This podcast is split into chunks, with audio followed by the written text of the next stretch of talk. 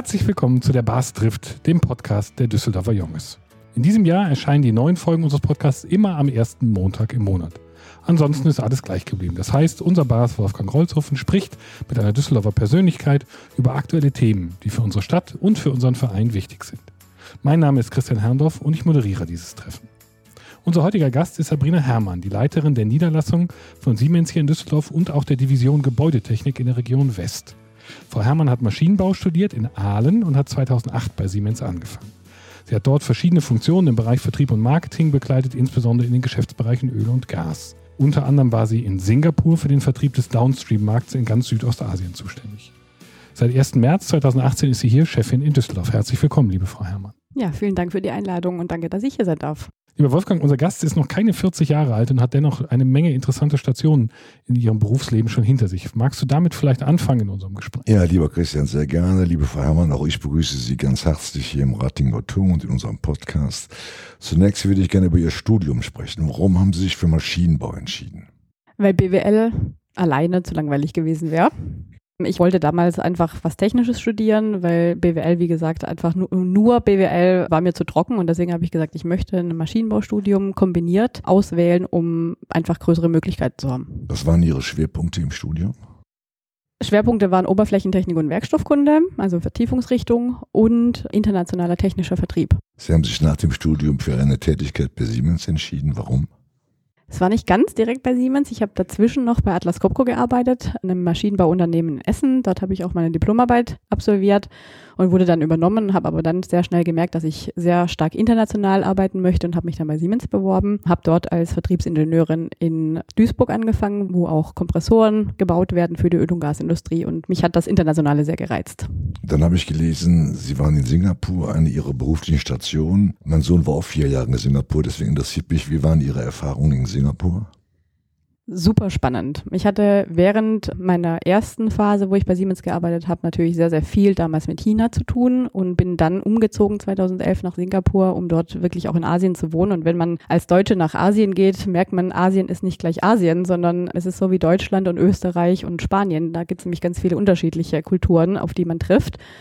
Und für mich war Singapur sehr augenöffnend, weil man einfach nochmal gesehen hat, was es für eine andere Welt auf der anderen Seite der Welt gibt. Waren Sie viel am Wochenende unterwegs? Ja. Jobhopping? Ja, hat mein Sohn auch gemacht. Also unter der Woche haben wir, dadurch, dass ich komplett Asia Pacific betreut habe, äh, war natürlich sehr, sehr viel im Flieger unterwegs und habe Kunden von Japan, Korea bis nach Australien besucht und betreut. Und privat haben wir natürlich, natürlich. auch sehr, sehr viel gesehen. Wie lange waren Sie da? Knapp drei Jahre. Kam nicht nochmal hinter Dubai oder Australien in Frage? Nee, also ich habe knapp drei Jahre dort gearbeitet und habe davor schon nach quasi fast eineinhalb Jahren noch ein anderes Angebot bekommen, wieder nach Deutschland zu gehen und bin dann äh, das letzte Jahr gependelt. Und von dem her war es dann klar, dass es wieder zurück nach Deutschland geht. Und warum haben Sie sich für Düsseldorf entschieden? Es war damals tatsächlich die operative Aufgabe, die mich sehr, sehr gereizt hat, weil ich damals immer nur zehn Jahre im Vertrieb unterwegs war und dann gesagt habe, ich möchte mehr als Vertrieb machen und habe dann eine Einheit übernommen, die nicht nur Vertrieb macht, sondern auch Projektmanagement und Servicetätigkeiten vor Ort. Insoweit kommen Ihnen Ihre Erfahrungen aus den Bereichen Öl und Gas in der jetzigen Situation zugute? dass man aus Krisen lernen kann und dass Krisen einen stärker machen. Und als ich damals im Bereich Öl und Gas tätig war, ist ja damals 2013 der Ölpreis sehr stark zurückgegangen. Und da hat man sich natürlich schon überlegt, wie kann man als deutsches Unternehmen, wir haben natürlich international produziert, trotzdem noch wettbewerbsfähig bleiben. Und da kommen einem ganz andere Gedankenprozesse in den Kopf. Und Krisen machen einen stärker. War Ihr Vorgänger Herr Mayer? Vorvorgänger. Vorvorgänger. Mein Vorgänger war Udo Bremer. Udo Bremer, ja. ja mit dem ich heute noch Kontakt habe. Und der auch Heimatfreund ist. Genau.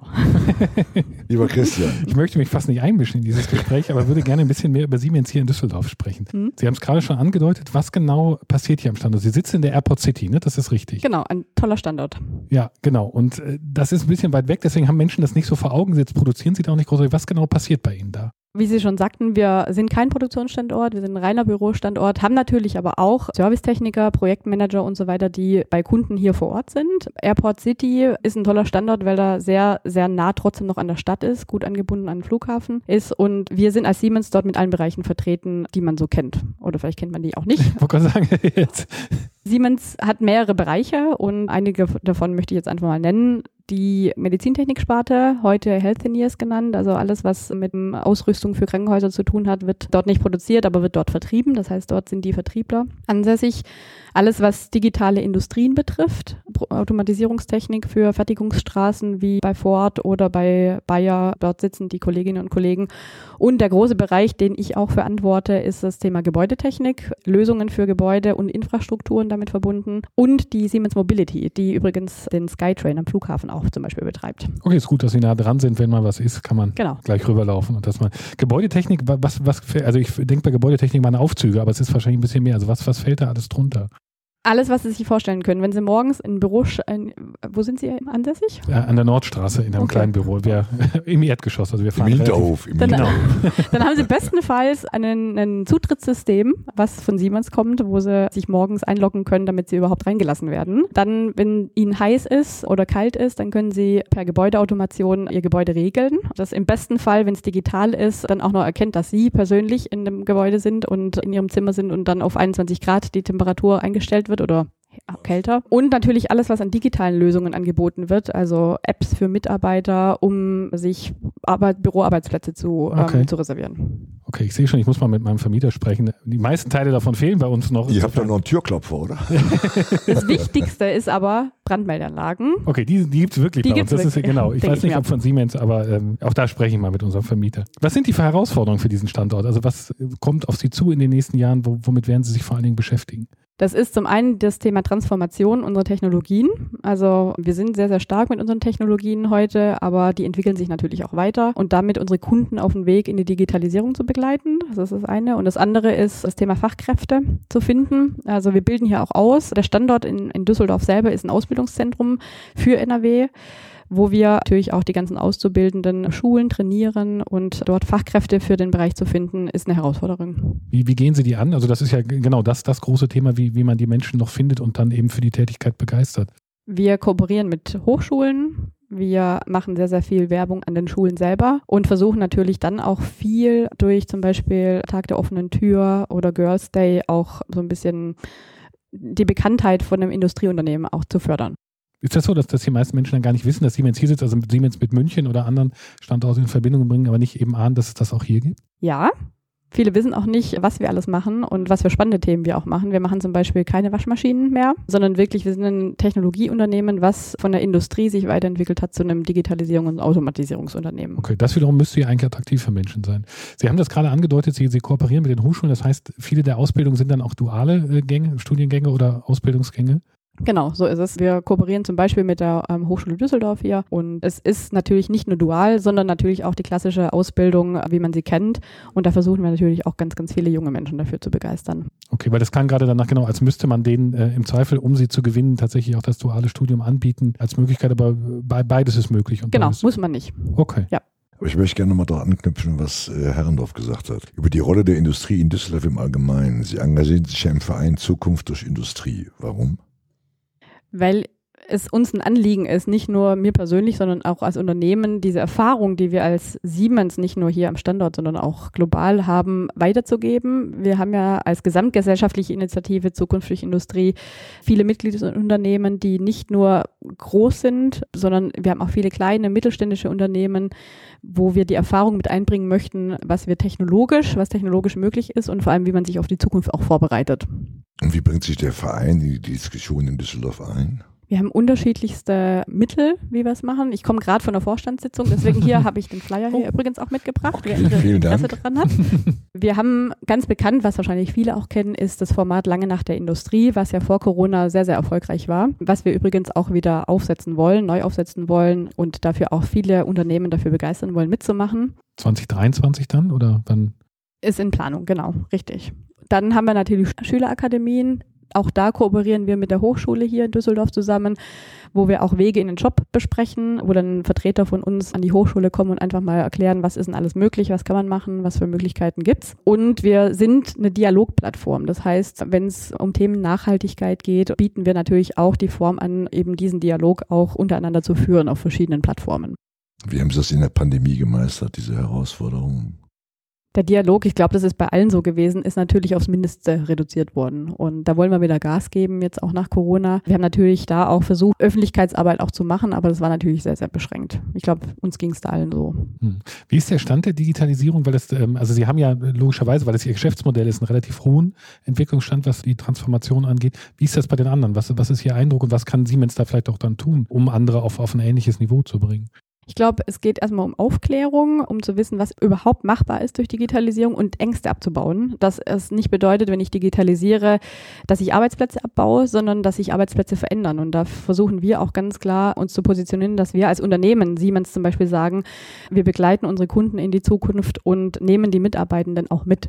Und da ging es wirklich oder geht es darum, mit den Kunden gemeinsam Dinge auch zu entwickeln. Das heißt, wir sind also eigentlich immer noch, obwohl wir in einer Transformation sind, relativ am Anfang, weil man immer wieder auf Ängste eingehen muss und erstmal genau erklären muss, was, was das Ziel ist des Ganzen. Ich, nee, so würde ich das nicht sagen. Ich glaube, was es ist heute schon und dadurch, dass wir ein globales Unternehmen sind, haben wir schon sehr viel Einblicke, was überall auf der Welt auch möglich ist. Gibt es schon sehr, sehr viele gute Beispiele, wo schon innovative Ideen implementiert sind. Und ich glaube, da sind wir wirklich auf einem sehr, sehr guten Weg.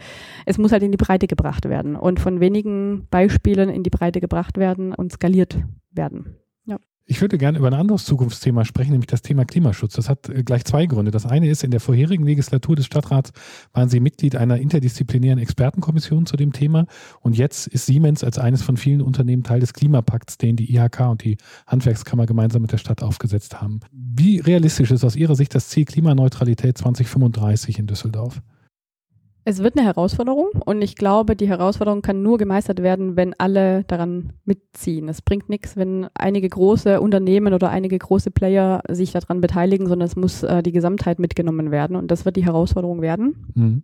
Wen zählen Sie da alles zu? Also wie, wie groß ist Ihre Gesamtheit? Ist das der, der Einzelne, die einzelne Bürgerin, der einzelne Bürger oder sind es alle, zum Beispiel alle Unternehmen oder alle Akteure in der Stadt? Es wird eine Herausforderung werden, es vom Einzelnen zu treiben, aber das Umdenken muss insgesamt ganzheitlich stattfinden. Also es sind natürlich Unternehmen, aber es betrifft auch einzelne Einheiten und einzelne Bürgerinnen und Bürger genauso. Hm. Was denken Sie, was sind so die nächsten großen Schritte, die man machen kann, die auch so plakativ sind, dass es eine, eine Strahlkraft hat? Ich glaube, der erste Schritt ist, eine Transparenz zu bekommen. Da helfen natürlich Technologien. Wenn ich digitalisiere, dann nur ein kleines Nebenbeispiel. Siemens hat zum Beispiel entschieden, dass wir auch Klimaneutralität erreichen wollen, logischerweise. Und da wollen wir unsere Liegenschaften alle erstmal transparent aufschalten ähm, und transparent die Energiedaten monitoren, um zu sehen, wo stehen wir heute überhaupt. Und dann Maßnahmen abzuleiten und dann zu sagen, ich möchte in den nächsten zwei bis drei Jahren das und das austauschen, um klimaneutraler zu werden und auf das Ziel einzuspielen. Ich glaube, das Thema Transparenz ist sehr, sehr wichtig. Ja. Darf ich da ganz kurz zwischengehen und, und fragen, was das dann praktisch bedeutet? Also heißt es, es hängt am Ende irgendwo eine Uhr an der Wand Wand, wo drauf steht, wir verbrauchen gerade so und so viel Kilowattstunden oder? Idealerweise ja. Okay, genau. super. Und dass man dann sagt, okay, Ziel wäre eigentlich so und so viel Kilowattstunden zu verbrauchen und welche Technologien spielen darauf ein, um das zu reduzieren. Und dann vielleicht auch so Erfolge wiederum zu zeigen, wir haben letztes Jahr den und den Schritt geschafft. Genau. Okay, ja, super. Ja, genau. Gefällt mir gut. Ja. Gibt es bei Ihnen ganz persönlich Beiträge, also wie Sie als, als Privatperson was für den Klimaschutz tun? Wenn ja, was? Ja, also wir fahren zwei E-Autos zu Hause und zwar nicht hybrid, sondern voll äh, elektrisch es bedeutet wirklich eine Umstellung. Man muss sich selber umprogrammieren, wenn man in den Urlaub fährt und wenn man auch zu Hause ist, dass man laden muss und dass man nicht warten kann, bis die nächste Tankstelle ist, dann muss man ein bisschen vordenken. Aber das ist eine Umstellung, die relativ einfach zu schaffen ist. Genauso ist das Thema Umstellung. Wir haben zu Hause eine PV-Anlage auf dem Dach. Ich muss tagsüber versuchen zu waschen und den Trockner anzumachen und nicht nachts, um möglichst viel Energie abzubekommen. Und was das Thema Essen betrifft, da muss ich ehrlich gestehen noch an mir arbeiten, dass man eben versucht, nachhaltiger auch zu essen, nicht mehr so viel Fleisch zu essen. Aber ich liebe sehr viel, sehr sehr Fleisch und das ist natürlich noch, wo man noch dran arbeiten muss. Sie tragen eine digitale Uhr, die ist zwar nicht von Siemens, der Siemens macht ja kein Telefon mehr und auch keine. Aber es gibt noch Anlagen von Siemens. Steckt da noch Siemens drin oder ist das schon die neue Firma? Die hat den Namen Siemens aber noch für die weiter. Ja, genau. Die Marke wird benutzt, aber ähm, dahinter steckt ein, anderes. Das wollte ich nur noch mal klarstellen ja. für die Hörerinnen und ja. Hörer. Ich würde gerne zum Abschluss mit Ihnen über Ihre Erfahrungen als weibliche Führungspersönlichkeit sprechen. hatten Sie den Eindruck, dass auf Ihrem Weg schon wirklich Chancengleichheit herrschte oder mussten Sie mehr leisten als Ihre männlichen Kollegen? Ich habe mich nie verglichen, dass ich sage, ich habe jetzt mehr geleistet als jemand anders. Habe ich nie gemacht. Und die Menschen, die mir auf meinem Weg begegnet sind, die wollten immer das Beste für mich. Und auch drumherum, meine Kolleginnen, die mit mir da gearbeitet haben, denen ist das Gleiche widerfahren. Es waren halt im Prinzip immer noch zu wenig. Und deswegen ist mir das noch nicht widerfahren, dass ich mich ungerecht behandelt gefühlt habe. Wie ist das Klima in Führungskreisen inzwischen immer noch männlich geprägt oder sind Veränderungen auf dieser Ebene schon spürbar?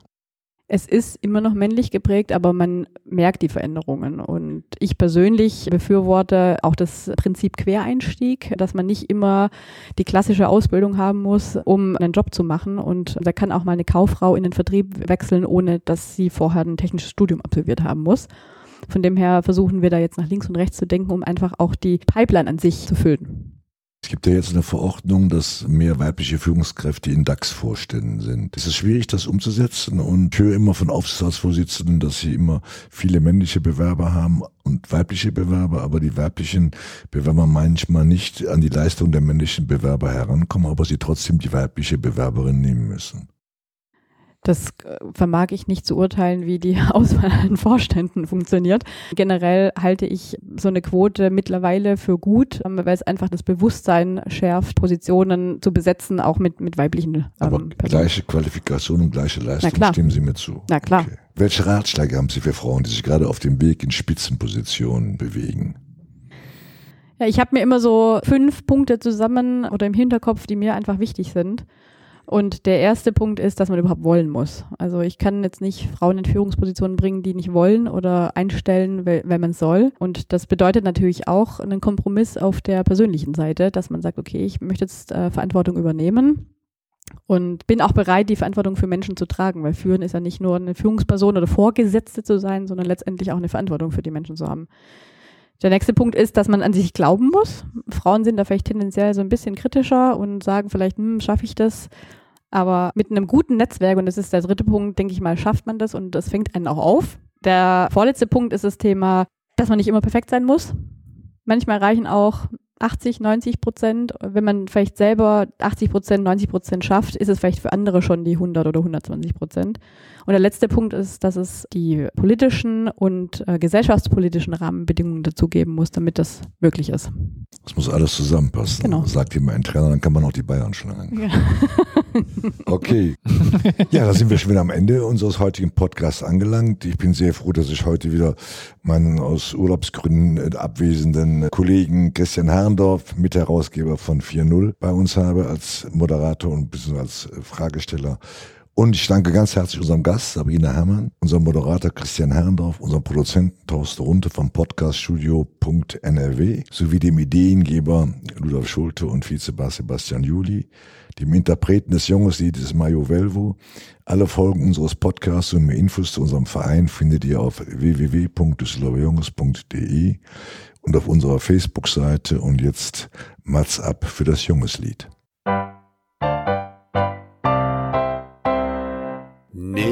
Nirgends ob die schöne Welt mich dat Leben so gefällt, als wo ich min Heimat fand, als ne Düsseldorfer Jung, als wo ich min Heimat fand, als ne Düsseldorfer Jung.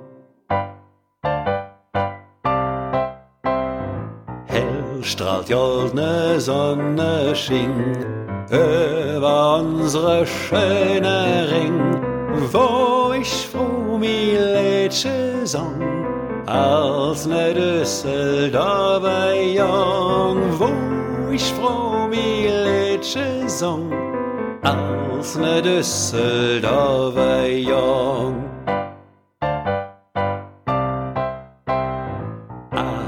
Dat Liedje war so nett, wat min Mam gesungen het, wenn ich op ihr Schüss gesprung, als ne Düsseldorfer Jung, wenn ich op ihr Schüss gesprung, als ne Düsseldorfer Jung. Dies ist eine Produktion von podcaststudio.nrw.